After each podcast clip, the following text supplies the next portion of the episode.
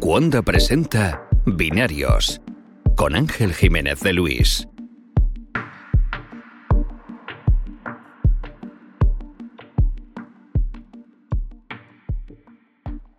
Javier Lacorte, director de contenidos de hipertextual. ¿Por qué odias el IMAX de español?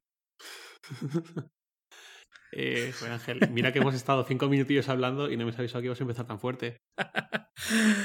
Ay, Dios. Me ha encantado, tío, me ha encantado el, reportaje de Toro Nanotech, ¿eh? es impresionante. Es ameno de leer, yo creo, como tiene además cierto morbillo por ver cómo acaba la historia, como cada vez se va enrevesando un poquito más y el hombre este se va metiendo en un rincón y no sabe muy bien cómo salir. Eh, creo que tiene esa parte. Pero lo que me sorprende es que el tío te coja las llamadas y hable contigo después de la primera. Y yo soy él y después de la primera ya no te cojo el teléfono. Pues, a ver, eh, mi teoría es que el hombre este está, está tan convencido de su mentira que se le ha acabado creyendo que, pues, que no, es consciente un poco de cuál es la realidad ahí fuera. Eh, de hecho, no sé si deberíamos hablar un poco del contexto de qué estamos hablando. Sí, sí, venga, cuéntalo. Bueno, eh, eh, esto es el, artículo que publicaste hace una semana en, eh, en Hipertextual, Toro Nanotech, una semana, bueno, una semana de silencio que has publicado esta semana. Era Toro Nanotech, una estafa made in Spain, era tu título. Que, bueno, cuéntate un poco en qué consistió la investigación y qué es esto. A ver, cuento así un poquito resumidamente y por encima. Hace ya unos meses, yo no, pues en algún canal de YouTube, en algún tweet, no, no me acuerdo bien dónde fue, vi el producto este, que solo por el nombre pues ya, llama la atención, es un poquito espinoso. Toro Nanotech. Eh, es un protector líquido para pantallas que se aplica con dos botellas de 5.000 litros con cuentagotas, que en teoría lo que hace es que, bueno, la primera botellita simplemente es un pulidor limpiador, que básicamente es agua con alcohol. La segunda botella es donde está el milagro, eh, es donde está la solución nanotecnológica, según su, bueno, según la empresa, para empezar crea una protección con base nanotecnológica que la protege de arañazos, de incluso de pequeños impactos, de rayaduras, eh, etc. Entonces yo no le presté mucha atención, pero, pero ya como llama la atención para mal, llama la atención un poco por cutre, cutre el branding, cutre el, nombre en sí de la empresa y del producto, cutre la caja en la que va envuelto, o sea, el, el embalaje vaya. La página web es súper, súper cutre, tiene un montón de falta de ortografía, parece que está hecha por un niño de 12 años que ni siquiera prueba lengua. Entonces todo eso pues ya llama la atención, ¿no? Dices un producto nanotecnológico como de la industria química mm, a ese nivel técnico y por otro lado esta caja, esta web, esta forma de comunicarlo, esta descripción. Eh, y, ya te digo, no, no, le presté mucha más atención en su momento, simplemente lo pensé así muy por encima, hasta que llegó un día que mi compañero Santilago, que es el que se encarga de comunicación con marcas, cesiones de productos, etc., me dijo, Javi, que nos están ofreciendo Toro Nanotech. Y ahí me acordé y dije, ostras, es aquello que vi, y claro, pues, al día pues llegan un montón de propuestas de códigos de aplicaciones para probarlas, eh, cesiones de productos más o menos interesantes. Hay mucha morralla. Hay mucha cosa que pues, no nos encaja, tenemos recursos limitados.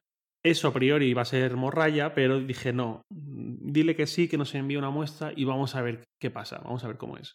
Y, ya te digo, mm, vi el producto, pues tal y como estaba descrito, y ahí fue cuando dije, oye, vamos a investigar un poquito esto porque huele bastante mal. Encima está el domicilio social de la empresa, está hecho en Alicante, en un, bueno, en un pueblo de Alicante. Me metí en Google Maps Street View para ver un poco, digo, a ver si hay una corporación química o algo y, ni yo que soy valenciano me he enterado. Eh, y no, y es un domicilio particular, además como muy de pueblo, pues como en tantos otros, pues nada encajaba. Entonces dije, bueno, pues me gustaría ponerme en contacto con alguien de esta empresa, sobre todo alguien del departamento técnico que me explique un poquito el milagro. Y ahí ya pues empezaron a caer las... es que desde el minuto uno nada cuadraba. Me dicen, pues te, pasamos con Celedonio Rocamora. ¿Y quién es Celedonio Rocamora? ¿Es el director de la empresa? ¿Es un portavoz de alguna forma? ¿Es algún químico? Dijo, no, es que es la empresa solo la forma Celedonio Rocamora. Él es el que ha inventado esto y él es el que lo vende, el que lo distribuye y todo. Y hablando con él, la primera llamada, pues ya veías que todo tenía demasiada mala pinta. Yo tampoco quería sacar una conclusión anticipada y, cagarla, pero todo realmente tenía muy mala pinta. Entonces empezamos a tirar del hilo un poquito con todo lo que nos contaba, porque él decía, los de tal universidad me han ayudado de esta forma, los de esta otra universidad de esta otra forma. Y me puse en contacto con tal laboratorio, puse... Hacía referencia además a bastantes instituciones y personas. Todas las personas con las que hablé, todas me decían lo mismo. O bien, em, no sé quién es este señor, no sé qué es este producto, pero yo no le he ayudado a nada en mi vida porque no sé ni quién es. O bien, eh, uno, uno, de la Universidad de Alicante, no, de la Miguel Hernández Delche, que sí que me dijo, sí, sí, me acuerdo de él. Y básicamente me coincidía la versión con Celedonio, pero un poquito peor, un poquito más en, el sentido, pues sí, mira, vino este señor, nos presentó una cosa que todo el mundo decía que era puro humo y nada, en las votaciones esta lo, mandamos a casa en la primera ronda y ya, no sé nada más de él. Y, el resto, pues ya, pues lo que sigue. Todo cada vez se iban mm. revisando más. Celedonio eh, a la tercera llamada, creo que fue, fue la tercera, ya le dije un poco, pues mira, hemos averiguado todas esas cosas, hemos hablado con todas estas personas, todas nos dicen lo mismo. Eh, tu versión no tiene mucho fundamento. ¿La mantienes realmente? Sí, sí, por supuesto. Esto es un invento mío, desde cero, son muchas horas trabajando, he aprendido mucho de química en dos años. Eh, todas las veces que le decíamos, bueno, explícanos un poco el funcionamiento del producto, eran explicaciones como infantiles. Algo así como es puro arte, es como hacer magia, es como hacer perfumes, se mezclan tres o cuatro cosas durante tres o cuatro días y luego sale el producto y no había forma de, ir más allá. Entonces, en esa tercera llamada creo que fue, fue cuando le dije, mira, he hablado con toda esta gente, he averiguado todo esto y creo que lo que tú haces es comprar el producto de AliExpress, que es exactamente igual que el tuyo, y revenderlo con tus etiquetas. Y además, tu hermano tiene mm. una, una empresa de embalajes a 15 kilómetros de tu casa, con lo cual te puede venir de perlas para, para hacer rápido y, de confianza cajas, etiquetas y tal y, revenderlo. Y me dijo que no, que ni se me ocurriese publicar eso porque, porque es mentira y que, que le, bueno, que se ofendía porque decía que le estaba comparando con los extremeños de la biota.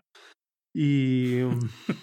ya quisiera, y, y, nada, yo le dije, pues hombre, eh, yo voy a publicar lo que, lo que considero que, es la versión real y no lo que me estás contando tú, pero me dijo, dame un par de días y te, te paso pruebas. Y, ahí ya llevábamos como tres semanas hablando de vez en cuando. Le dije, por supuesto que sí, te doy un par de días. A las 48 horas él no me había dicho absolutamente nada, entonces le llamo yo, me cuelga y a los cinco minutos me llama. No, le, vuelvo a llamar yo. Y ella me lo coge y me dice, Javier, que es que estoy reunido con unos proveedores, por favor, eh, llama a, Dani, que es el que lleva la comunicación, tal, y, y él ya te, te responde. Entonces llamé a esta persona Em, y, pues nada, básicamente le tuve que decir desde cero que era todo lo que yo le pedía como, como pruebas o, por lo menos indicios de que esto podía ser verdad porque todo apuntaba en otra dirección.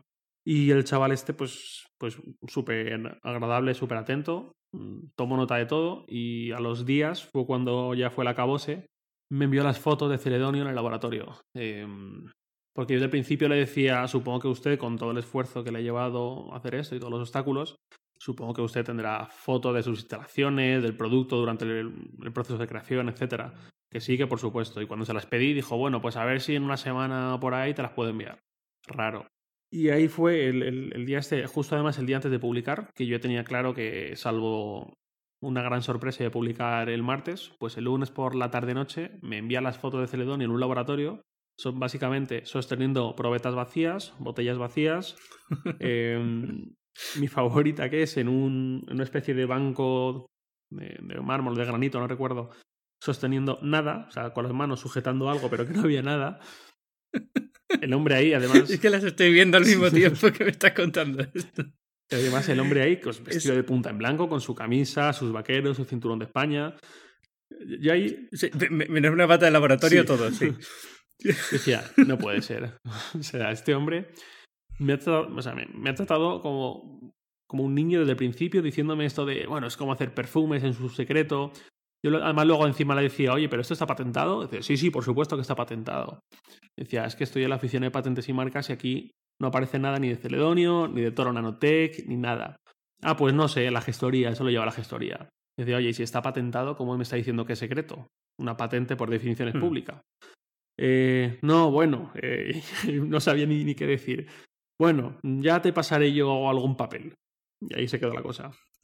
Y lo de las fotos. ¿Sabes lo que me sorprende de todo esto? Eh, eh, porque.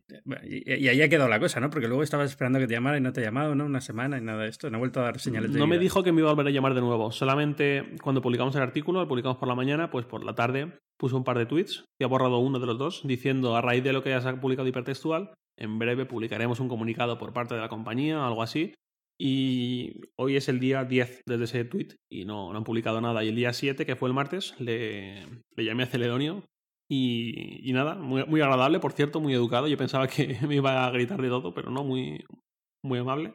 Me dijo que, que está preparándose eso y que ya tendría yo noticias. Y en algún punto escuché algo relativo a abogados o algo así, no en esa conversación, sino antes y procedente de otra persona, pero no tengo noticias. No sé, me, me sorprende mucho que, porque decir, al final, si estás mintiendo, sabes que te van a pillar. O sea, no sé en qué momento. Eh, porque él, incluso te manda la prueba del producto, ¿no? Esto es como. Eh, y tú tenías otro tema con. Eh, si no recuerdo, hace un año así fue Retiker, ¿no? La que investigasteis a fondo. Sí, exacto. Bueno, también que. diferente, diferente producto, pero bueno, esa misma idea de no hay, no hay nada científico aquí detrás, nada está probado. En, en este caso es un poco diferente que, que lo de Retiker, pero pero la, la, sensación esa de que te están mandando el producto es porque saben que te pueden engañar o ellos mismos están engañados, como tú decías al principio. Ellos mismos se creen que funciona porque no tiene sentido si no. No, no lo mandes a la prensa, ¿no? No hace falta que lo, que lo mandes. Nadie te lo estaba pidiendo. Hmm, es, es, muy diferente a lo de Retiquera. Lo de Retiquera al final pues sí que venía con una empresa seria. O sea, Torona no, está constituido ni como empresa. Es el hombre que está de alta como autónomo para vender electrodomésticos y lo que vende es un producto químico y ya. Y es que no, hay nada más. Lo de yeah. sí que hay una estructura empresarial bastante más seria, sí que hay... Eh, la, la, creadora del producto es Celia Sánchez Ramos, que sí que tiene cierta reputación en el, en el mundo universitario de, de óptica y tal, y, es diferente, de hecho no hay color entre hablar con unos y con otros, y con otro en particular. Mm, y aquí el tema no es tanto si funciona o no, o si es necesario, es, que, es que son productos diferentes. Con Retiquel el tema era si hay evidencia científica detrás de esto. Eh, más allá del interés empresarial en vender. Con Torona que es que el tema es infinitamente más sencillo. O sea, con Retiker fue mucho más tiempo, mucho más. algo más complejo, o sea, relativamente complejo. Con Torona que es que de verdad ha sido muy fácil. Solo había que hacer algunas preguntas y llamar a ciertas personas y ver que todo se calle por su propio peso. Es muy fácil, pero solamente lo habéis hecho vosotros, tío. O sea, chapó, me quito el sombrero, fantástico que estéis haciendo estos temas. Eh, Ángela, no solamente esto, sino esta semana también el de Nadia, que es fantástico el tema que ha sacado. Em, tío, son temas que hay que hacer. Y, muchas veces estamos tan complacientes escribiendo de gadgets y de tonterías y del último lanzamiento de no sé qué y, no, se, no se presta atención a estas cosas. O sea, es, es, es, bueno, es que no conocía Nitro Nanotech, porque imagino que tampoco hacen publicidad más allá de España o de ciertos. Aquí en Estados Unidos, de luego, no. No, que va, que va. Es puramente española. Y, hmm. no, y publicidad no hacía. Lo único que hacían era. Eh, bueno, sí que están vendiendo, y de hecho creo que siguen vendiendo, no lo he vuelto a mirar, pero imagino que todavía están vendiendo en AFNAC, en Amazon, en eBay y en Carrefour. Que de hecho es lo que, en el caso de que esto acabe trascendiendo autoridades de consumo y tal, es lo que más les puede penalizar, vender en grandes superficies. Si se lo vendieran a través de su web, pues el impacto que podían tener ellos sería mucho menor. Y no sé, y al final esto, ya te digo, es que es tan fácil que hemos, eh, o sea, yo he tenido la suerte de a lo mejor verlo antes que otros, pero es que antes o después alguien lo hubiese visto y se hubiese mosqueado igual que yo, hubiese hecho las mismas preguntas que yo y hubiese sacado algo muy parecido a lo que saqué yo. Porque es que ya te digo, es que no, no, tiene mérito, era muy obvio. ¿Te ha, ¿Te sacado alguna vez esto de es que una empresa española y no nos apoyas y ese tipo de cosas? Me lo han sacado medios que picaron. O sea, medios que este mm. hombre les ofreció el producto, ellos lo recibieron, hablaron maravillosamente de él, y ahí se quedó la cosa. Entonces, imagino que también por el agravio comparativo eh, les duele ver que esto mm, pues, ha acabado como ha acabado. Ya. es, es que es una cosa que siempre me cabrea cuando se habla de empresas españolas mal que te vengan diciendo, te toquen el tema patriótico, ¿no? Es que, claro, si no nos apoyáis, si no sé qué, si no oye, tío, nuestro trabajo no es apoyarte porque seas español, es apoyarte porque tengas un buen producto o no un mal producto. O sea, así de claro.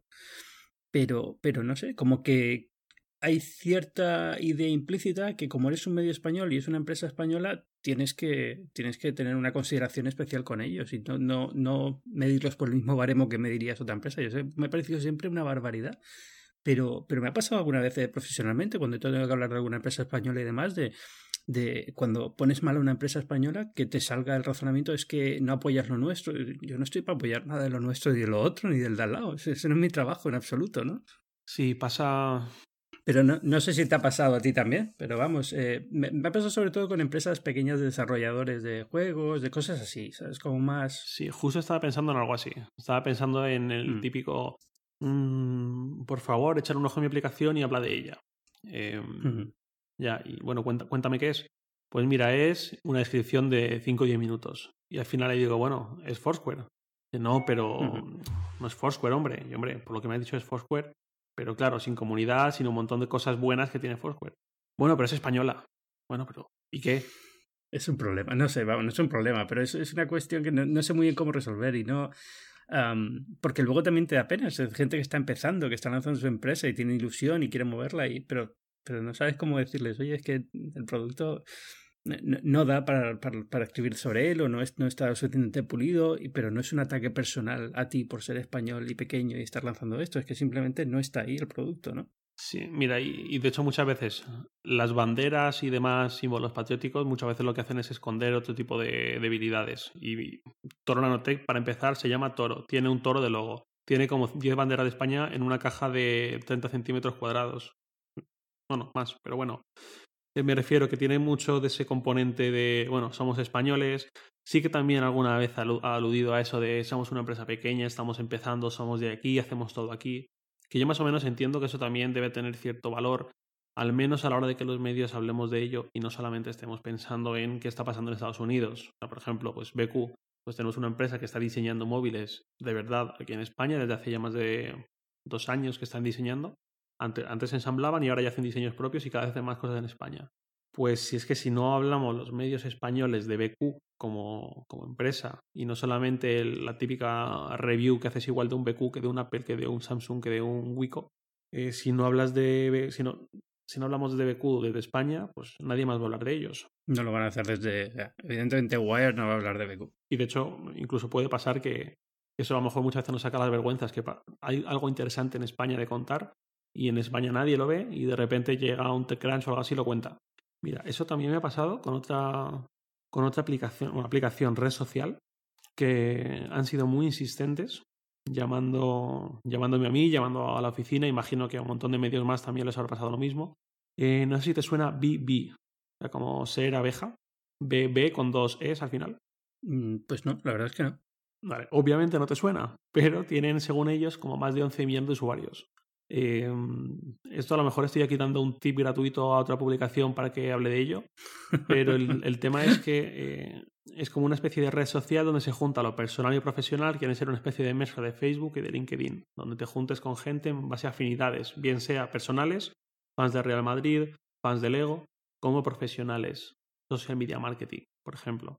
Y, mm, y bueno, muy insistentes en que hablemos de ellos y tal, y nos dan siempre como unas cifras que, no casan con la realidad. En plan, mira, si de verdad tuvierais un millón de personas usando esta red social en España, yo me habría enterado. Claro, si al final, solamente por regla de la gente tú conoces, tu, entorno y demás, ya sería casualidad que un millón de personas la usen y tú no conozcas a ninguno de ese millón. Y ya, he escuchado hablar de ello.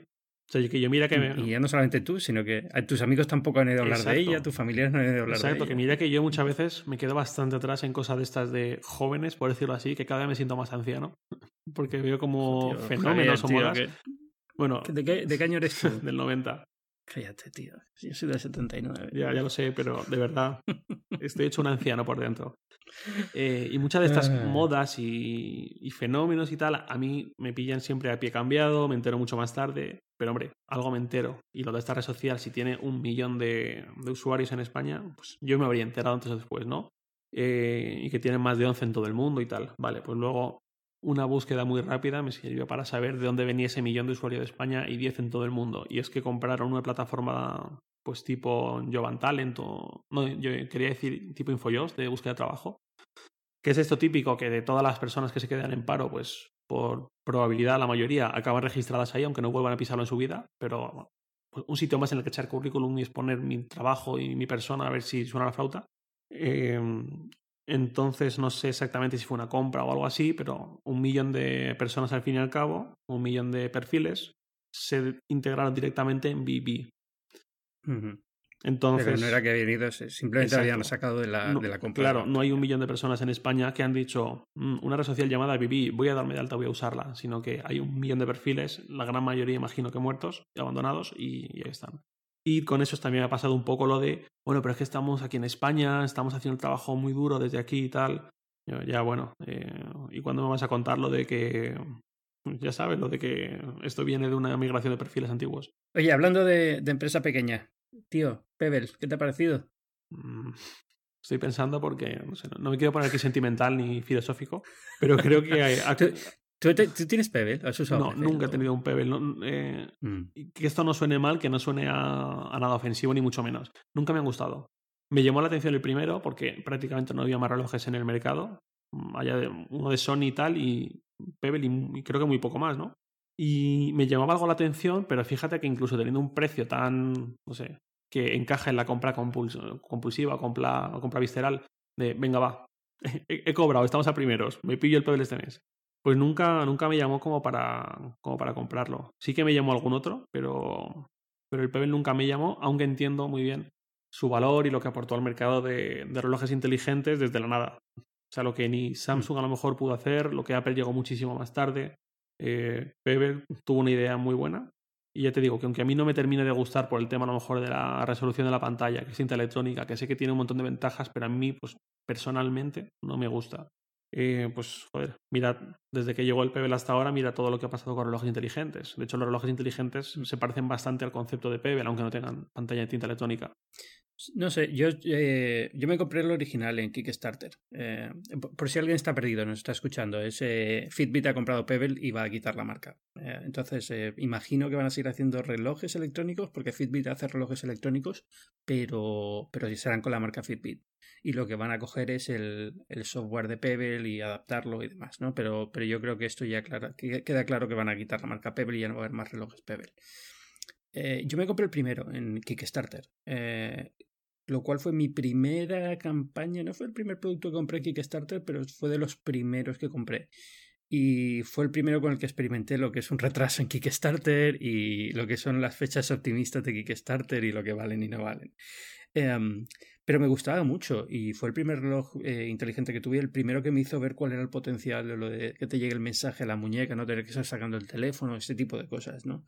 Eh, de todas formas, era, yo creo que era cuestión de tiempo. Yo nunca entendí muy bien a los fans completamente acérrimos de Pebble, porque una vez tienes el Apple Watch, una vez tienes eh, los Android Wear, yo creo que palidecía bastante en comparación con ellos. Y la, mayor ventaja, que era lo de los, eh, la, batería, porque tenía pantalla de tinta electrónica que duraba cinco días, yo nunca le vi una ventaja, porque yo me olvido antes de cargar un producto que hay que cargar cada cuatro o cinco días, no sé muy bien cuándo, que uno que sé que tengo que cargarlo todas las noches porque no hay otra alternativa. Porque el que tengo que cargar todas las noches, al irme a la cama lo pongo a cargar.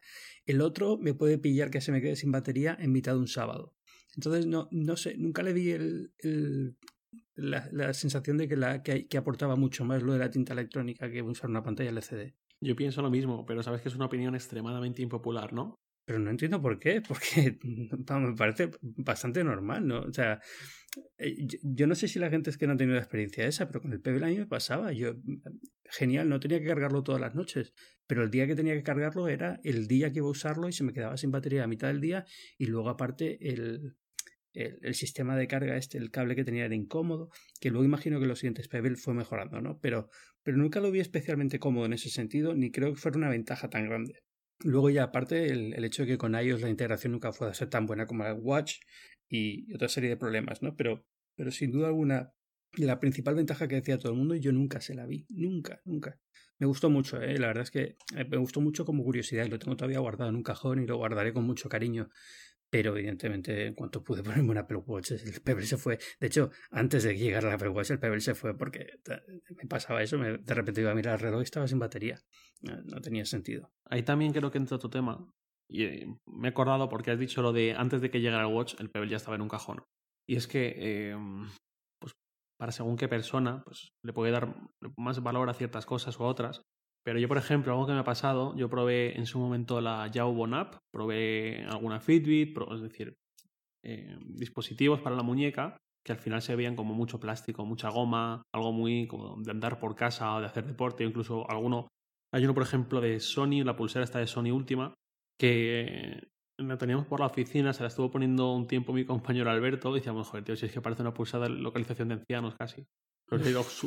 No, no, no, son precisamente estéticos. Eh, muchos de ellos, a lo mejor son estéticos, pues te vas a correr y te encaja perfectamente tener eso en la muñeca. Pero algo que vas a llevar de forma perenne, como un reloj, sobre todo, sobre todo un reloj, mm, tiene que tener cierto nivel de diseño. Eh, A mí, por ejemplo, me pasaba la Fitbit. Pues la Fitbit las primeras dos o tres semanas la llevaba ahí súper motivado y sincronizaba la aplicación muy a menudo y miraba a ver cómo iba el día, cuántos pasos había dado y todo esto. Eh, luego ya me, iba olvidando un poco más, la seguía llevando puesta y la miraba una vez al día o ninguna vez al día. Y, y, en el momento en el que tenía una cena mínimamente formal o, o, bueno, simplemente pues por algún motivo me arreglaba un poco más al vestirme para salir por la noche o lo que fuese, o una boda o cualquier cosa de estas, la Fibi por supuesto se quedaba en casa. Eh, mm. Porque no encaja ese, ese tipo de diseño con, con un atuendo más formal. Y eso es lo que creo que le ha pasado a un montón de gente. Llega un momento en que te la quitas y ya ni te acuerdas de volvértela a poner, no encuentras el aliciente de volvértela a poner, volver a cargarla y ya se queda en un cajón, que es lo que creo que le ha pasado a bastante gente, sobre todo con Fitbit y similares. Con la, la de Xiaomi también, por ejemplo. La, la Xiaomi, por ejemplo, es una pulsera bastante fea. Eh, mm. Sobre todo en el momento en que quieres ponerte algo más que unos vaqueros y una sudadera, pues ya no te pega. Y ahí donde veo eh, lo bueno del Apple Watch y de otros relojes también, es que ya te encajan perfectamente yendo arreglado, con lo cual te valen para cualquier momento del día, para cualquier ocasión. Y, y eso Apple, por ejemplo, lo supo entender mejor que nadie desde el minuto uno, que un reloj, por muy electrónico que sea, también es un reloj, por lo tanto también tiene un componente de estilo, de moda, de diseño, y sacó pues un montón de combinaciones, todas las correas, eh, materiales más allá del aluminio, y al final pues mira quién está vendiendo más relojes. Ya, de hecho es que el resto no está vendiendo nada. Creo que había anunciado eh, Motorola ayer, ¿no? Sí, que, justo. que dejaba de fabricar relojes electrónicos. Y eso que tenían el único que mucha gente se dignaba a llevar de Android Wear. Mm, y, O durante un tiempo se dignaba a llevar, porque el, el, 3, el 360 fue el que, digamos, eh, movió Android Wear al principio y era el que todo el mundo ponía como ejemplo de es que es que un reloj bien hecho tiene que ser como el de Motorola. Mm, que otra cosa y tal. sé que es una sé que es una opinión poco popular, pero yo los relojes para un reloj electrónico una pantalla redonda no sirve por ahora. No sé si alguien dará con la forma de hacerlo. El Gear S3 de Samsung, por ejemplo, ya empieza a ser un poco simpático porque ya hace alguna cosa interesante con la pantalla redonda pero como quieres mostrar información y texto, una pantalla redonda no es una buena forma. Claro, porque tienes la línea central con una anchura perfecta, pero con uh hacia arriba o hacia abajo, sí, yo también lo he pensado. Y mira que por diseño me gustan más los relojes eh, circulares. Eh, y de hecho tengo claro que si algún día me cansase del, del Apple Watch, eh, tengo claro que reloj no, no electrónico me compraría y, todos son circulares. Mm.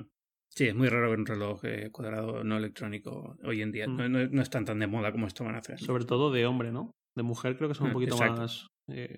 Sí, porque Cartier tiene los Tank y tal, que son como muy famosos entre mujeres y tal, pero, pero sí, no, no, es, no es muy normal. Y, y bueno, que los hay. Hay relojes de hombre cuadrados y son también muy bonitos y, y, los hay fantásticos y de diseño increíble, pero lo más, lo más común es un reloj redondo, sí.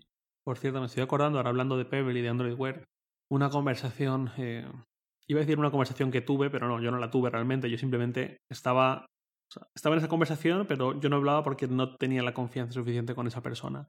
Eh, una persona que, bueno, bueno, es que no puedo decir exactamente dónde trabaja, pero bueno, muy conocedora de ese mercado y, y no, y no estoy hablando de alguien que desde su casa se informa mucho, estoy hablando de alguien que trabaja en esa industria. Eh, que decía básicamente hace más de dos años, sí, hace más de dos años, dijo, a PB le quedan cuatro días, como aquel que dice, y están buscando la forma de, de aguantar un poco más, pero claro, PB en su momento llegó y no había nadie, y de repente pues se te planta Google, te presenta Android Wear, Samsung empieza a hacer relojes, Apple va a sacar un reloj, les veía en el futuro muy negro. Y aún así han aguantado mucho y muy bien, y, tuvieron, por ejemplo, la segunda campaña de Kickstarter con el Time, que mucha gente se les echó un poco el cuello y dijo, joder, ya no necesitáis esto, porque o sea, Kickstarter no es para esto, no es para que una empresa que ya haya ganado un montón de dinero saque un producto pero me parecía no ganaban tanto. bastante, exacto. Por un lado, tampoco ganaron tanto. Por otro lado, eh, me parece no sé, bastante lógico que una empresa como Pebble quiera asegurar cierto nivel de ventas, quiera medir el pulso del interés del consumidor y ver si realmente van a darle salida a un montón de relojes o se van a fundir lo que agarraron con el primero eh, y se van a quedar en pelotas, como aquel que dice. Sí, es, es lo que pasa. Eh, tampoco, ten, es decir, que nadie se piense que estaban haciendo un negocio de la leche. No, que de hecho estaban, eh, lo, que ha trascendido ahora con la venta Fitbit es que estaban pelados, o sea, prácticamente lo han vendido a precio de saldo, no tenían un duro. Y de hecho Fitbit también está bastante perjudicada. Sí, no es que esté, está, está, hay muchas que, que, están bastante mal. GoPro también ha hecho el 15% hace poco de, de empleados porque está bastante mal. O sea, todas esas empresas que hacen dispositivos muy especializados se están dando de bruces porque el móvil se está comiendo todo, ¿no? Y si no es el móvil, es un. Las, las empresas que hacen móviles les quitan el mercado muy rápido. Porque eh, Apple saca un accesorio y tiene mucho más impacto que Pebble, mm. así de claro. Y, y, Xiaomi te saca una cámara por cuatro duros y tiene más impacto que GoPro. Exacto. Entonces, es muy, muy difícil competir. Ser un jugador pequeño en hardware es muy difícil, porque enseguida cualquiera que tenga un poco más de volumen te puede quitarlo, te puede comer los precios. Mm, y además que si el ciclo de renovación eh, se puede mm. largar mucho, eso también perjudica un montón a la marca. Mira GoPro, por ejemplo.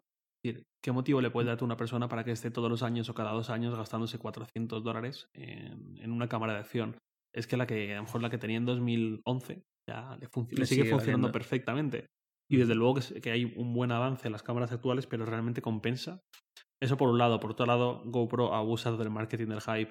Yo lo, he dicho un montón de veces. GoPro no te está vendiendo cámaras, te está vendiendo un estilo de vida, te está vendiendo algo aspiracional, eh, una forma de contarle al mundo lo guay que eres, las cosas chulas que haces. O sea, yo veo un vídeo de GoPro, el, típico vídeo de anuncio de una nueva cámara y tal, y digo, lo quiero. O sea, yo quiero ser así, quiero ser tan guay, quiero que no me dé miedo eh, esquiar por una pista negra y quiero bucear con delfines y todo esto. Pero a la hora de la verdad, mi vida es tremendamente aburrida en comparación con lo que salen en esos vídeos. Y de hecho, un montón de gente le ha pasado. Se compra la GoPro con todo el hype y, las ganas de hacer todas esas cosas chulas. Y luego, pues, la usa en verano, un día que va a la playa con la familia, eh, otro día a la piscina con los amigos, y el resto del tiempo ya, porque es una persona pues, o yo por lo menos, que además soy muy hogareño y bastante aburrido, siempre estoy eh, en casa viendo series y tal, o yendo a cenar y volviendo prontito a casa.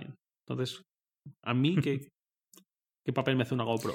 Pues como, igual que a mí, creo que mucha gente no lo ha pensado muy bien, se la ha comprado la GoPro, pero luego pues no hace paracaidismo, no hace esquí, no bucea. La puedes usar en, situaciones más comunes, pero, pero no tiene sentido, porque al fin y al cabo el teléfono que llevas también te hace un vídeo buenísimo hoy en día, no, no, no tienes que estar preocupado por la cámara.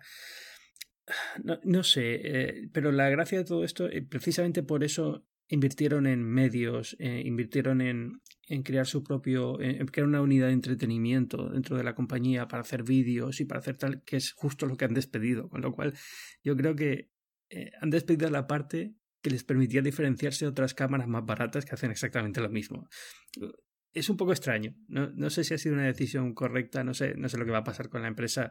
Eh, por lo que sé, la GoPro 5, ellos dicen que tiene buena acogida y se está moviendo bastante, pero habrá que esperar el año que viene a ver exactamente cuáles han sido las ventas. Es, no sé, me da mucha pena. Ya había, lo había hablado con Drita y lo había hablado aquí en el, en el, podcast en otras ocasiones. Me da mucha pena porque era un producto muy chulo. Sigue siéndolo, sigue siendo un, es un producto fantástico. Yo, de las cámaras estas de acción, la verdad es que GoPro es fantástica. Es verdad que es más cara que otras, pero es fantástica como cámara. Está muy, muy bien. Eh, me da pena por eso, porque es una empresa que el dueño, eh, la montó eh, Nick Goodman porque le gustaba esto, tiene pasión por este tipo de cosas y, y, esas son las empresas que mola ver, ¿no? Y que mola que salgan adelante. Es que estoy pensando en esto que hablas de, de volúmenes y tal, también muchas veces acaba siendo un producto muy de nicho. Y estoy pensando es que mm. incluso el Apple Watch, mm. tampoco quiero que esto parezca aquí un monólogo del Apple Watch, pero el Apple Watch, por ejemplo, que nació con una vocación y ha, no sé, ha tenido que desplazarse un poco de ahí en los dos años que lleva de vida. O sea, cuando salió el modelo de, de oro, el Edition y tal, Hmm. Y, ahora ya pues ya no hay edición, eh, todo está un poquito más enfocado al deporte y al seguimiento de la actividad deportiva, motivarte para hacer más ejercicio. Y, y la parte está tan de lujo a, ese nivel ya parece que Apple ya Sí, pero no vendieron, no vendieron muchos, no vendieron casi ninguno. Exacto. Yo creo que fue un, fue un capricho de Jonathan Ive porque le gustaba el, el tema este del lujo y de los relojes y tal, y pensó que había un mercado, pero no lo había. Pero bueno, eh, el, el, de cerámica que han lanzado este año, por ejemplo, es un reloj muy chulo y cuesta mil y pico euros. ¿Te gusta el de cerámica? Para alguien que colecciona relojes está bien. ¿Mm? ¿Te gusta el de cerámica? Eh, me gusta, pero creo que me gustaría más si estuviera en negro. En mm. blanco. Yo pienso lo mismo. Es que no combina, no combina muy bien con casi ninguna de las correas que tienen. Ese es el problema que le veo. Pero la caja es muy bonita. Pero cuando le pones correas hay que seleccionarlas y no hay muchas que sean que le queden muy bien. Ya no sé, aparte, yo eh, cuando lo vi en persona la primera vez. Me gustó menos de lo que pensaba que me iba a gustar y, y pensé lo mismo que tú. En negro seguramente me gustaría más, ya te digo. Entiendo el valor que tiene la cerámica, entiendo eh, que yo no soy a lo mejor precisamente el target de de un reloj de cerámica. Pero a mí personalmente, que yo Apple Watch desde el día 1 que salió en España, mm, no me gustó también por un tema de combinaciones, igual, o porque me parece demasiado llamativo un reloj blanco tan, pues eso, que mm. llama tanto la atención. Y fíjate que yo voy un montón de veces con camiseta blanca debajo de algo, o camisa blanca, o zapatillas blancas, pero no, no sé, yo creo que no, no, sería mi opción. Incluso prefiero un reloj, uno de aluminio, creo, que uno de cerámica, puramente por diseño, o sea, por estética. Oye, hablando de Apple, bienvenidos al futuro, tío. Que habéis tenido ya por fin Apple Pay en España. Habla por ti, tío, que estoy con un bajón desde ayer porque la gente ya puede usar Apple Pay, pero yo, yo no soy de Banco Santander, así que no puedo. Pero eh, American Express también, ¿no? Y si tienes un American Express independiente también puedes. Tú me ves a mí, Javier Lacorte, eh, torrentino, afincado en Madrid, de 26 años, con un American Express, Ángel. ¿Pero no, no lo has podido probar o...? No, o sea, he podido estar al lado de alguien que lo ha probado, funciona maravilloso y, y, nada, y yo estoy. O sea, tampoco quiero acabar de, no sé, actuando en plan niño geek que llega al extremo de cambiarse de banco con el, coñazo que es eso, eh, solo para poder pagar con Apple Pay. O sea, ya eso ya lo hice para poder pagar con tarjeta NFC. Eh, bueno, entre otros motivos, pero uno de ellos fue que el banco en el que estaba antes no me permitía tener tarjeta NFC y me cambié. Les digo, ahora pasar otra vez por dime, Dime que no era el Santander, porque ya eso hubiera sido genial. No, no, no, ahí estaría muy apenado. Eh, eso, que no quiero llegar a ese extremo, pero me lo estoy planteando porque realmente ya no es tampoco una obsesión con Apple, ni mucho menos, sino, eh, no sé, realmente ya lo veo mucho para pagar con el móvil. Y de hecho yo tengo claro que el día que pueda pagar con el móvil, para mi día a día, de salir de casa, ir a la oficina eh, y muy poquito más, yo las compras que hago siempre va con tarjeta y ya siempre voy a los mismos sitios y en todos los sitios tienen NFC. Entonces yo estoy seguro que ese día me dejo la cartera en casa. O sea, podía salir realmente solo con el móvil y las llaves. Y, otro día, si quieres, hablamos de las llaves y del atraso que aparecen, pero em, yo nunca llevo dinero en efectivo y, pago todo con tarjeta. Tengo la suerte de que en Madrid, pues, puedo pagar una barra de pan con tarjeta de Mercadona, incluso dos Coca-Colas en un bar con tarjeta. Y lo siguiente es eso, es el móvil y por dejarme la cartera en casa. Yo sigo usando, sigo usando. Una cosa que me ha fastidiado de lo de Apple Pay en España es que no tiene ningún cajero que permita sacar dinero con. Aunque me han dicho que a lo mejor sí. Que los cajeros que soportan NFC a lo mejor te permiten sí, con tarjeta Santander. Sí, hay cajero ya con está la... Aquí en Estados Unidos han empezado Bank of America. Chase, que es la cuenta que yo tengo aquí en Estados Unidos, no la permite todavía. Pero para mí es clave porque eh, generalmente puedes pagar todo con tarjeta en Estados Unidos, pero basta que algo no. Y, luego en España hay más lectores NFC. Aquí en Estados Unidos todavía hay muchos comercios que no lo tienen. Entonces a veces tienes que tener cash, hay que tener en efectivo. Y, y para mí lo ideal sería poder salir de casa sin, sin, sin, cartera. Claro, sí, no, yo, eh, tengo claro que sería, pues mira, si me pilla un camión cruzando la calle, me tendré que reconocer mm. por los dientes porque no llevar DNI, pero, mm. pero pienso salir sin cartera el día que pueda, claro. Y, y, de hecho, salir sin teléfono. Si tú tienes el Apple Watch con las tarjetas, o sea, salir a correr y quieres comprarte algo a la vuelta de salir a correr o lo que sea, con el tele, con el reloj pagas y se acabó. O sea, alguna vez lo he pensado de salir a correr y al volver decir, pues mira, podía pasar y ya he aprovechado para comprarme la cena o lo que sea. Hmm. Pero obviamente no me llevo la tarjeta de débito a correr. Eh, pues sí, no estaría mal. Aunque a correr igualmente, bueno, no sé. Cuando lleguen los AirPods, saldré sin, sin teléfono, pero de momento siempre salgo con el móvil. Eh, tengo por ahí medio montado un vídeo que he hecho con los AirPods, porque eh, te juro, llevo tres meses con ellos. me da vergüenza no haber montado un vídeo con ellos, pues nadie los tiene. Digo, voy a hacer un vídeo en YouTube explicando cómo son y demás, pero es que ahora me cuesta muchísimo ponerme a hacer, montarlo y editarlo y demás, pero, pero me hace muchísima gracia que todavía no hayan salido. Es que estoy imaginándome los gritos dentro de las conferencias de, de, de las salas de conferencias de Apple del equipo de marketing perderse Black Friday ha sido una barbaridad. La campaña navideña de hecho, que no va a salir para Navidades. Yo no creo que vayan a llegar a Navidades, porque ha dicho Tim Cook ahora tres semanas, ha dicho más o menos, o se van uno de enero, ¿eh? Mm. Pues bueno, te hace gracia a ti que ya retraso, a ti que ya los tienes, a mí la verdad es que no me hace eh, eh, eh, no solamente eso, sino es que para mí son, es un producto que está tan ligado al iPhone 7 que yo no concibo usar el iPhone 7 sin los AirPods. Es que no, porque ha quitado ya, con lo cual, o sea, pues sí, viene con los auriculares con, con Lightning y tal, y el adaptador Lightning, que lo tengo también. Pero, pero para mí es que ya me he acostumbrado y, como son tan buenos, y tengo otros auriculares Bluetooth que la verdad es que no me gustan nada ahora, porque esto funciona tan bien, tan sencillo, siempre funciona, me dan cero problemas con la interferencia. Lo que no entiendo es por qué no pueden fabricar muchos, porque los míos que son de preproducción están muy, muy bien. Creo que lo único que he notado es que mm, las junturas del plástico a lo mejor empiezan a ceder un poco y eso yo creo que estarán ajustando eso o estarán ajustando el color blanco porque como Jonathan Ive es también de los de tiene que ser el blanco que yo quiero y ya le pasó con el iPhone en su momento, em, eh, no sé, tengo la sensación de que puede ir por ahí, o eso o el, o el chip, que fabricarlo en mucha cantidad no le puede sentir. Pero, pero vamos, yo es que, es que es un producto que está, para mí está perfecto como estaba cuando me lo dieron en septiembre. O sea, aunque sea de preproducción, de hecho me dieron la caja perfectamente embalado, está, vamos, increíble. No lo entiendo, no lo entiendo. ¿Y qué opinas de esos tres meses con ellos? Eh, bueno, ya, he dicho que, están súper bien y tal, pero no sé, algo que no te esperas es cuando lo anunciaron, por ejemplo. Em, estaba muy preocupado por eh, la autonomía. Y me ha pasado alguna vez de quedarme sin, eh, sin batería de la forma más tonta. Por lo mismo que con lo que he quedado sin batería con el, con el Pebble. Porque como tienen batería suficiente para aguantar muchos días eh, de uso normal, no, si lo usas, eh, si lo usas todo el día, no, te, eh, creo que duran como 5 horas cuando escuchas, 5 o 6 horas cuando escuchas, mm. y lo vuelves a poner en la, en la, caja y la caja los carga como 3 o 4 veces, con lo cual más o menos un día de escucha continua puedes aguantar. Pero como no escuchas un día entero continuo, sino que vas una hora hoy, una hora mañana, dos horas mañana, te puede pasar que de repente te des cuenta de que, de que te has quedado sin carga. Eh, no me ha pasado mucho, porque como tienes la batería de la, de la caja y la batería propia de los auriculares, cuando abres la caja hay una lucecita y es que está en rojo ya sabes que tienes que cargarlo y todavía tienes una carga completa en los, en los cascos, con lo cual eh, es muy raro que te pase, pero ha pasado una vez o dos en los tres meses que llevo y bueno, me ha fastidiado un poco.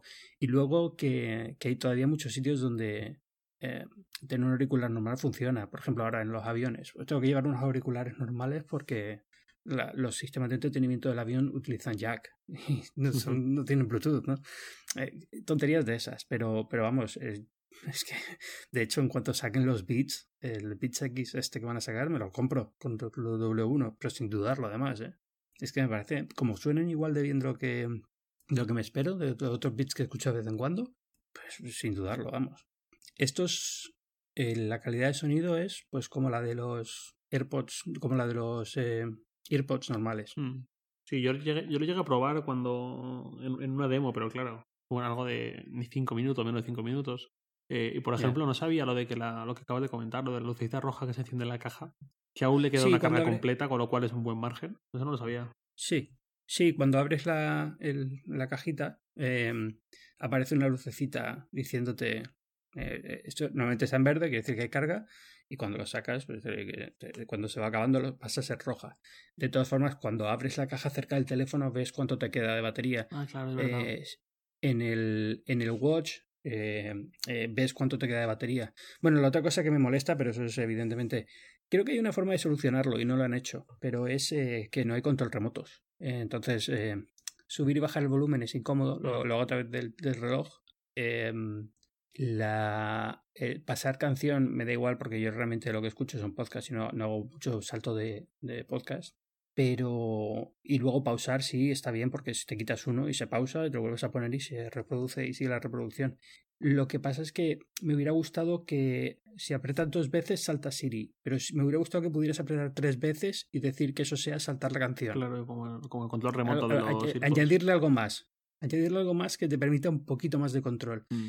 Porque lo de Siri, bueno, Siri está bien y funciona más o menos. Por ejemplo, cuando te quitas uno se pausa. Si te quitas los dos, que a veces te tienes que quitar, pues estás hablando con alguien en la tienda o lo que sea, uno solo queda raro y mm. como que te no puedes usarlo bien, pues se para completamente y cuando te lo vuelves a poner tienes que buscar el play. Entonces, o tienes que ir al teléfono, tienes que ir al reloj, o directamente le das a Siri y dices, vuelve a reproducir.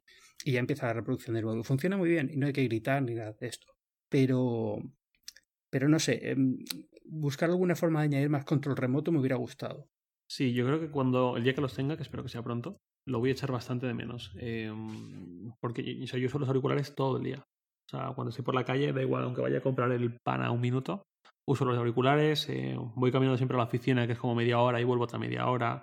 Eh, viajo bastante eh, en tren. o sea, fin de semana me refiero, ya no, ya no en metro, que también, sino viajes de cuatro horas en tren. Y, y sí que creo que voy a echar mucho de menos ese control remoto que tiene ahora los auriculares con cable. Es un poco el precio a pagar, imagino, pero lo voy a echar mucho de menos. Sí, sí, yo lo noto, lo noto bastante. No sé si hay alguna forma de solucionarlo en productos más adelante. Eh, siempre hay una forma de solucionarlo. Es decir, eh, por ejemplo, los Beats, que estaba ahí comentando, los Beats X, que es también mismo chip, el, W1. son auriculares inalámbricos in-ear, pero tienen cable que los une y tienen un pequeño control remoto allí.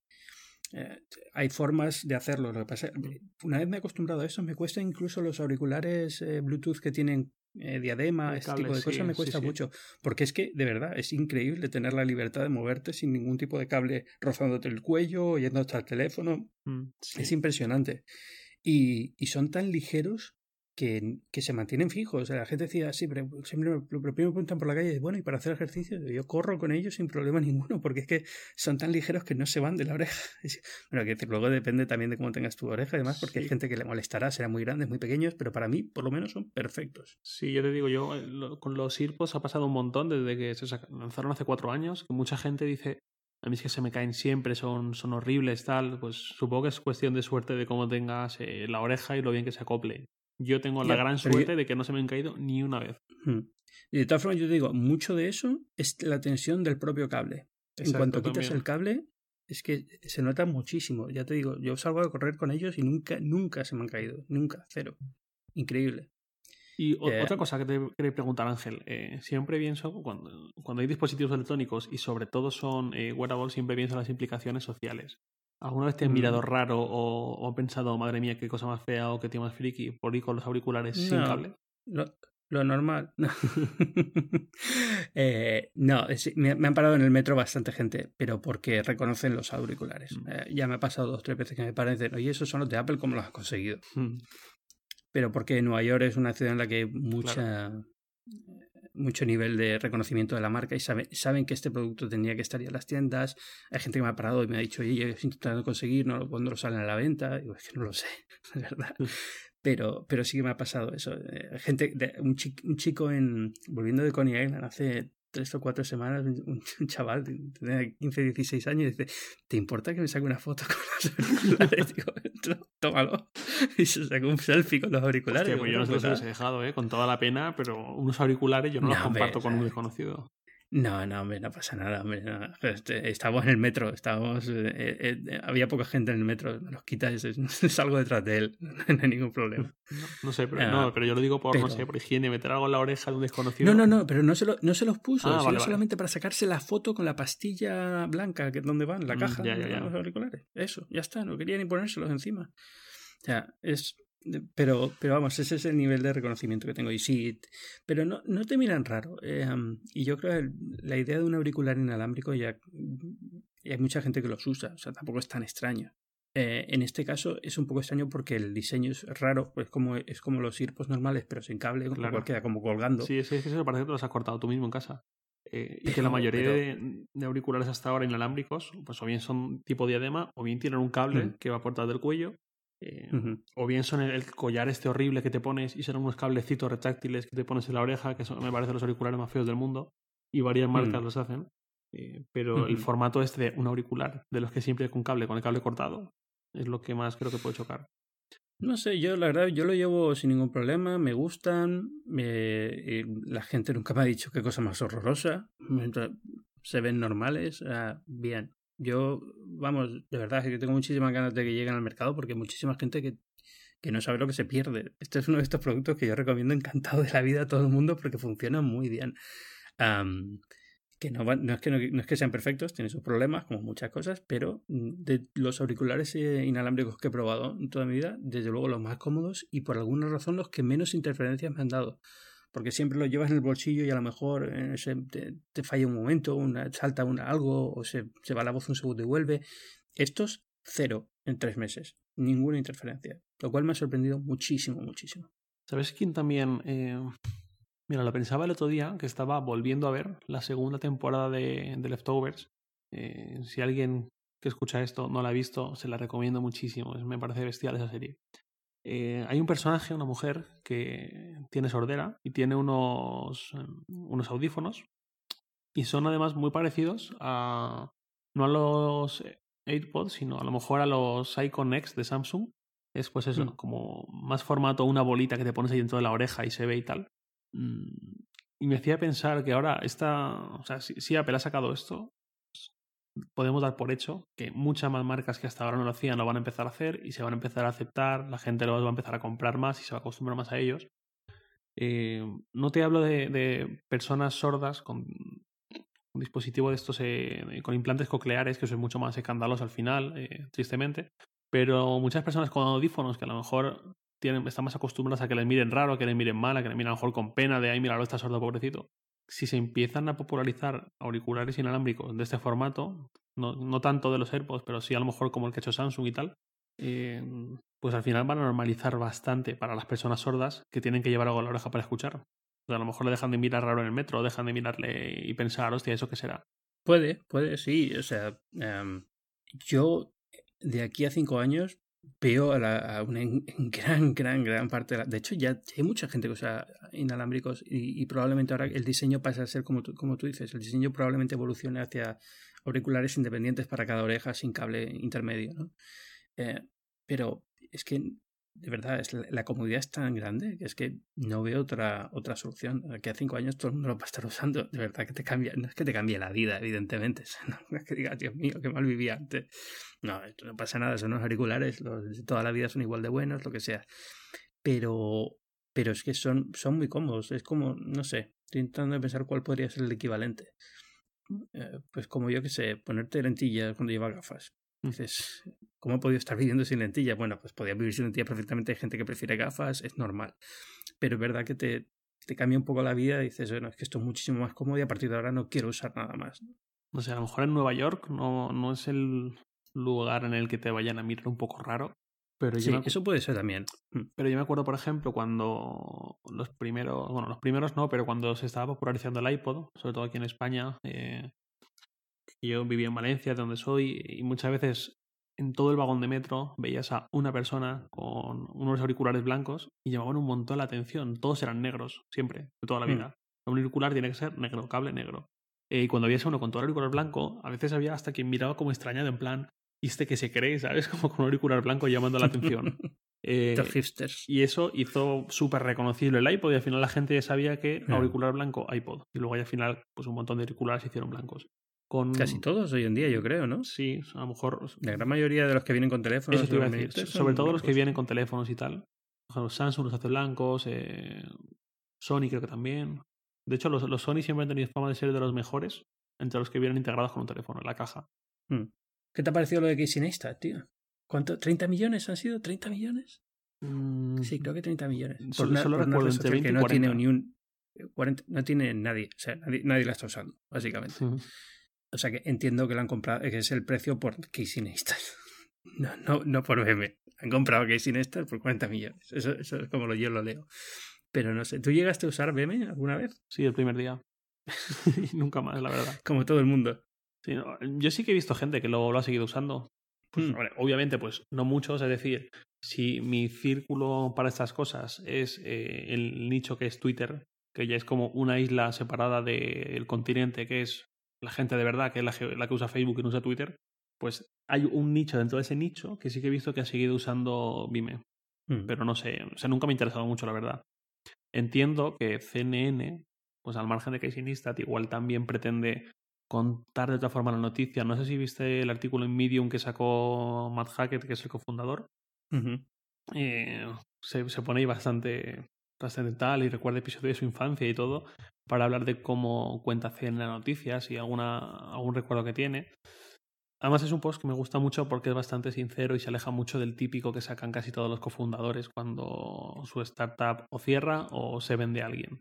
Hmm. Sino que es como bastante sincero y te dice, no, no voy a caer en el típico, ha sido un viaje increíble o algo así, sino que te dice, eh, esto es bastante jodido, te sientes muy solo, hay un millón de problemas, eh, metas imposibles y bueno, y esto es lo que hay ahora. Yo no creo que es una mala salida acabar en CNN. ¿eh? No, vamos, quien quisiera, ¿sabes? No, es decir, más allá de nosotros periodistas o lo que sea, quiero decir que para una startup em, como esta, yo creo que es mejor salida a que te compre Google, por ejemplo. Porque en Google te compran por el talento, vas a acabar metido en su grupo de trabajo haciendo lo que hace todo el mundo. CNN yo creo que te compra también con, con ganas de experimentar y hacer algo nuevo y probablemente llegues siendo dentro de la organización un poquito más eh, valorado de lo que serías yendo a Google. Porque yendo a Google no dejas de ser un ingeniero que acaba de llegar a una empresa que tiene 15.000 ingenieros. Mm. En CNN probablemente no tengan tantos, con lo cual ya el estatus que tiene dentro de la compañía es diferente. Sí, y en CNN posiblemente haya un mayor espectro de mentes más tradicionales, menos acostumbradas a la innovación y esas cosas que en Google. Mm. Sí, y, probablemente puedas hacer más cosas una vez ya estás dentro de la compañía. Es decir, te dejen más, más libertad o tengas más capacidad de influencia en el futuro del, del, producto que quieran hacer. Sea un tema, no sé si lo que quieran hacer es convertirlo en algo para retransmitir en directo o qué, pero bueno. Sí, eso es lo que eh, el artículo este más. Más o menos desliza, que es una especie de, pues bueno, vamos a experimentar con formas nuevas de contar las cosas en directo. Mm. Imagínate, esta empresa la compra Google y ¿qué hace? Pues los ingenieros pasan al equipo de, que está haciendo algo de vídeo en directo, vamos a poner Facebook, que es más fácil hacer la, la, esto. Em, los, ingenieros pasan a ser absorbidos a, Facebook Live y, y, el producto queda olvidado y ya está. Puestos a elegir, yo creo, yo creo que si tuviera una startup como BM, preferiría que CNN me comprase o me comprase Google. No sé. ¿Qué empresa crees que es la mejor para una startup de este tipo? O sea, ya no hablo de vídeo en directo y tal, sino no sé, algo que intente innovar en la forma de comunicarse a las personas. ¿Quién crees que sería la empresa objetivo, la empresa perfecta? Ah, ¿Para algo de vídeo? Mm, vídeo, no sé. En general. Imagino que sí, porque al final, pues, forma de comunicar algo innovador hoy en día no se entiende sin vídeo, pero sí, forma de es Que esto, eh, a ver, como nosotros vivimos en el mundo de Twitter, todo esto queda muy raro, pero es que yo creo me encanta Twitter y me encanta lo que hace Twitter. Luego, es verdad que, o sea, que te guste Twitter es ser un poco sadomasoquista, ¿sabes? Es como te, te, va que la empresa te defraude cada, cada vez que toma una decisión. Esta semana ha sido el jefe de producto que acaban de poner, que, que, tiene un gran total de 140 tweets en su historia. Pero ¿cómo puedes poner un jefe de producto que no usa el producto? Es que no tiene sentido ninguno. Pero y de estas ha hecho Twitter todas las que quieras y más. Es como es la compañía que yo quiero seguir apoyando y que quiero que salga adelante y que creo que hace un papel que no hace ninguna otra y que creo que tiene una, una, una forma de ver las cosas que no tiene ninguna otra y que experimenta y hace cosas curiosas. Um, y entonces es la empresa que a mí me encantaría, me encantaría formar parte de Twitter. O sea, si yo tuviera una compañía, me encantaría que Twitter me comprase. Más que nada para estar dentro y empezar a ver qué pasa aquí, cómo se mueve esto, por qué no funcionan ciertas cosas que deberían de funcionar. No sé, la, cuento fascinante. Um, pero depende mucho de qué, de qué compañía sea, porque no es lo mismo una, empresa de vídeo que una empresa de blogs, que una empresa de, yo qué sé, cualquier cosa. Cada una tiene su, su sitio donde acabar. pero, pero cuando una empresa es muy grande ya, siempre me da un poco de miedo, porque tengo la sensación de que la cultura de la propia compañía te, apisona la tuya, ¿no? Entonces, eh, eh, eh, el equipo se queda disuelto en, un, en, en, una estructura muy grande, no sé. No acabo de... Cuando una empresa pequeña se va a Twitter, se va a Apple, se va a Facebook, como que le tienes que decir adiós, ¿sabes? A, todo lo bueno que tenía. Mm. No sé, como, como usuario te encantaría acabar en Twitter. Como usuario me refiero por forma de usarlo y tal. Pero para una persona que tiene que pagar un alquiler y comer tres veces al día y tal, eh, y que... Salario. Por ahora los salarios en Twitter no están mal.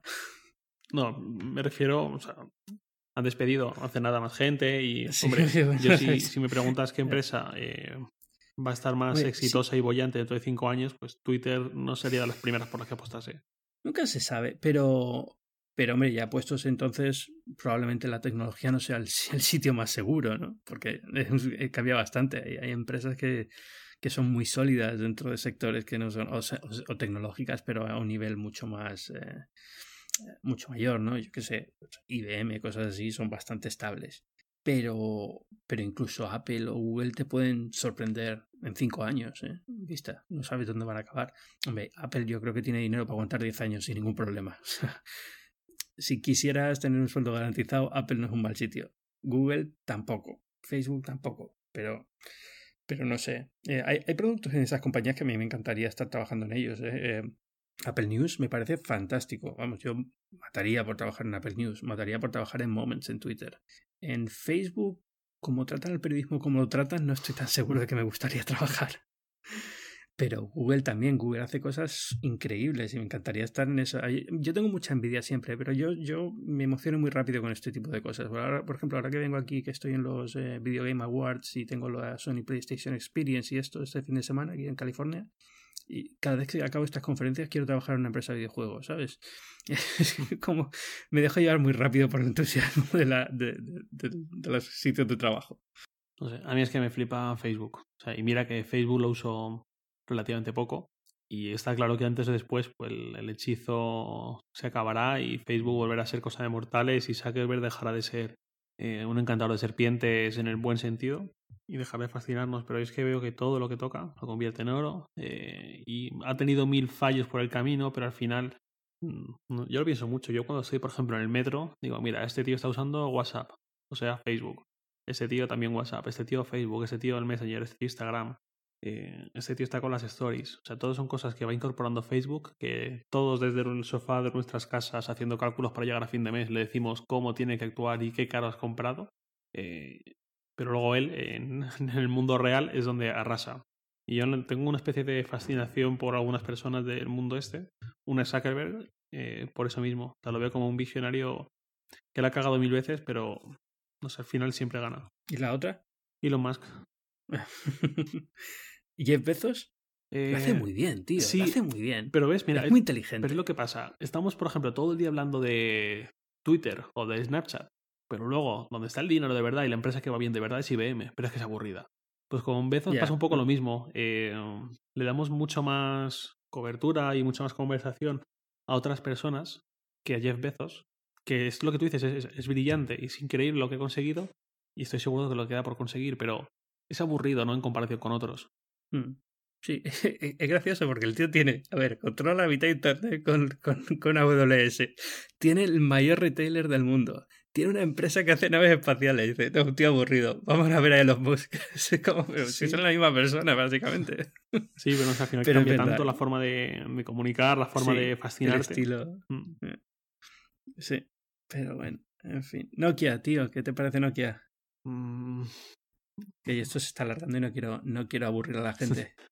Pues lo de Nokia, como lo veo yo así dicho rápido, es eh, este trimestre hay tres fabricantes que han ganado dinero con Android, ¿no?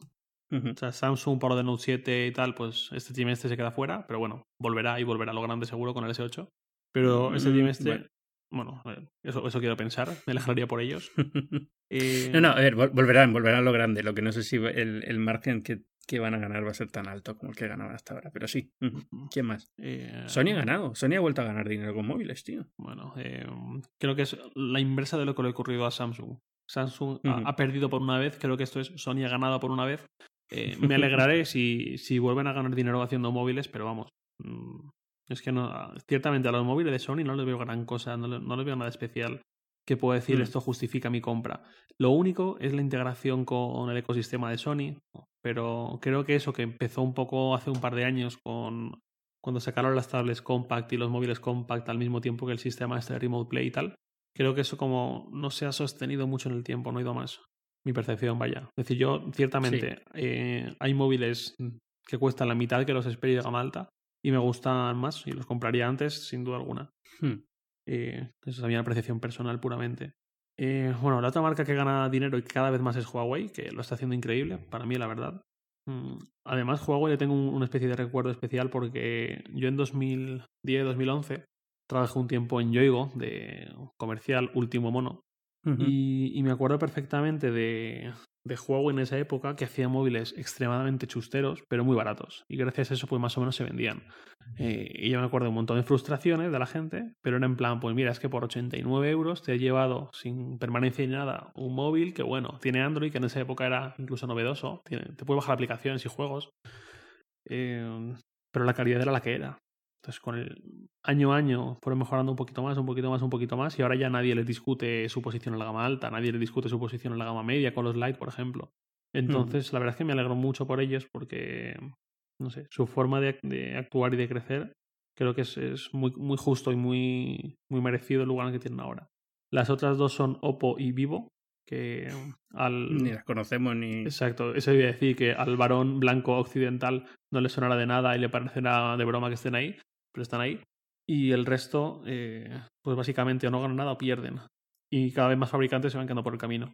Entonces pienso, con ese panorama, mm, ¿qué, qué espera Nokia? O sea, si al final Android para casi todos los fabricantes ha sido una forma de o no ganar nada y no poder crecer, o directamente de perder dinero. O sea, si HTC con lo que fue está como está, eh, apostando por Android, mm, no sé. O sea, yo entiendo que es muy difícil, yo entiendo que yo aquí desde una silla en mi casa con un micrófono hablando delante es muy fácil, pero no sé, ¿tú crees que realmente Nokia puede volver a tener una posición medianamente relevante? No, la que fue, desde luego, sabemos que no. Pero no Yo creo que la marca está agotada ya. Básicamente, Nokia ya no dice lo que decía claro. en 2002. Un teléfono Nokia ahora mismo, ¿qué es? O sea, sacar una tableta y mira dónde ha ido. Con eso ya empiezas a darte una idea. Y, y a lo mejor hacen una historia muy fuerte cuando vuelvan con tres móviles nuevos, pero, pero es que no tienen la fuerza que tenían de venta en el canal se ha perdido. Um, Incluso la, gente, la gente se fue pues si la nostalgia, si la nostalgia vendiese, BlackBerry no estaría donde está. Es decir, al final no hay nada que hacer. Esto es a lo mejor me equivoco, ¿eh? pero ojalá me equivoque. Hay gente que se juega el trabajo, ¿no? Pero, pero no, no veo la forma en la que Nokia puede hacer un teléfono relevante en 2017. Así de claro. Imposible, imposible. y menos en un año como el 2017, que vas a tener el S8, vas a tener el iPhone del décimo aniversario, tienes a Huawei haciendo unos móviles de la leche. ¿Qué va a hacer? Va a sacar otro clon de un teléfono barato que te va a hacer Oppo o Vivo o cualquiera de estos. ¿Te va a sacar un teléfono como el OnePlus 3? Bueno, pues es, es un mercado, pero OnePlus 3 también está ahí. es decir, o el OnePlus 4, el que sea el año que viene, ¿no? Pero es decir, eh, no van a poder competir ahí tampoco. Muy, muy, muy difícil. Yo ya te digo, no tienen la gente que tenían porque se fueron a Microsoft. Eh, la marca ya no es que no diga lo que decía en 2002, es que dice otra cosa totalmente distinta, que es la experiencia eh, tan mala de los últimos años de Symbian. Eh, y es la experiencia de Windows Phone como promesas que nunca llegaron. Nokia tuvo ahí unos, el, repunte chulo fue 2013, principio de 2014 igual, que veías que llegaba Instagram, eh, como que iban llegando actualizaciones y demás, que bueno, más o menos lo iban poniendo un poquito ya a la par de Android y iOS.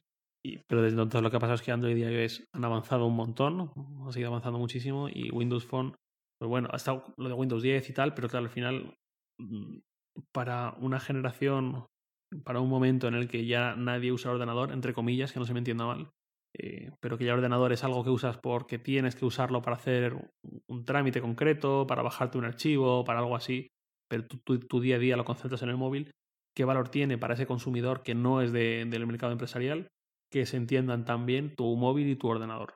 Muy sencillo. BlackBerry saca un teléfono con Android no ha funcionado. Mm. Fin de la historia. O sea, si BlackBerry, que la marca todavía se mantiene, que no se ha ido y ha vuelto, como, cómo va a hacer Nokia, no lo consigue, Nokia no lo va a conseguir. O sea, es, es, me sorprendería una barbaridad. Que oye, ojalá que le saquen el teléfono y digas, Dios mío, qué pedazo de teléfono han sacado estos tíos, ¿no? Pero, pero ya está, ¿no? Yo creo que es es como cuando, unas, cuando los conglomerados chinos acaban comprando las marcas de que te gustan de pequeño y sacan un Commodore y sacan cosas así, amigas y no sé qué. Y dices, pero esto, ¿qué porquería de productos son estos? pues es un poco eso.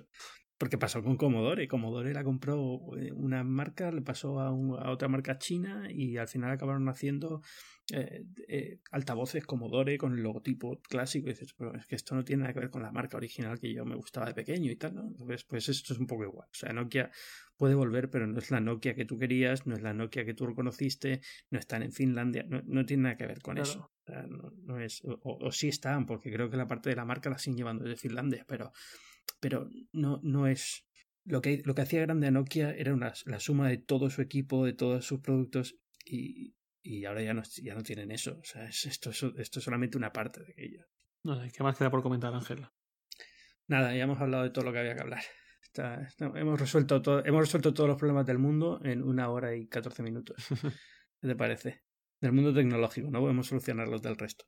Bueno, si algún día te enteras de alguna especie de Toro Nanotech y tal, coméntame y, y vemos, yo te digo. No, pero, pero Oye, seguida sí, en serio, ¿eh? que, son unos articulazos impresionantes. Y el Toronotec, chapo, en serio. Yo te digo, Toronotec hace falta, seguramente falta más.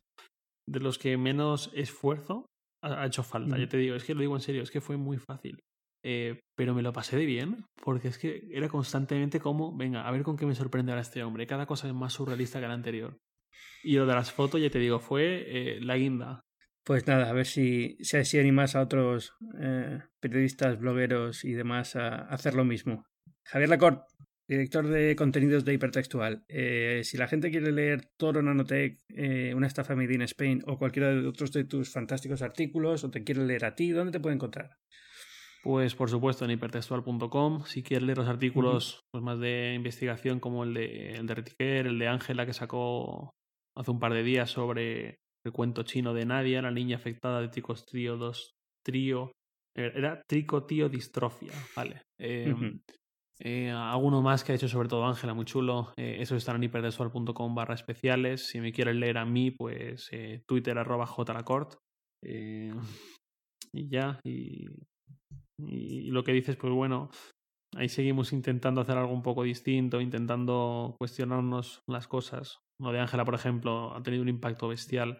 Eh, bueno, es, es, muy, es muy, muy bueno. Es muy, bueno. A, ver si, a, ver si, consigo convencer a Ángela para que venga aquí a, a Binarios un, en un capítulo. Pues seguro, seguro. Eh. Se lo digo ahora si quieres llegar a la oficina.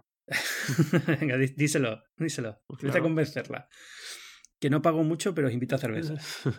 Bueno, pues venga, muchísimas gracias, Javier. Nada, muchas gracias, Ángel. Un abrazo y hablamos pronto. Chao. Venga, y a los que estáis escuchando, ya sabéis, esto es Binarios, yo soy Ángel Jiménez de Luis, es un programa en el que todas las semanas hablamos de lo que está pasando en el mundo de la tecnología. Nos vemos eh, la semana que viene.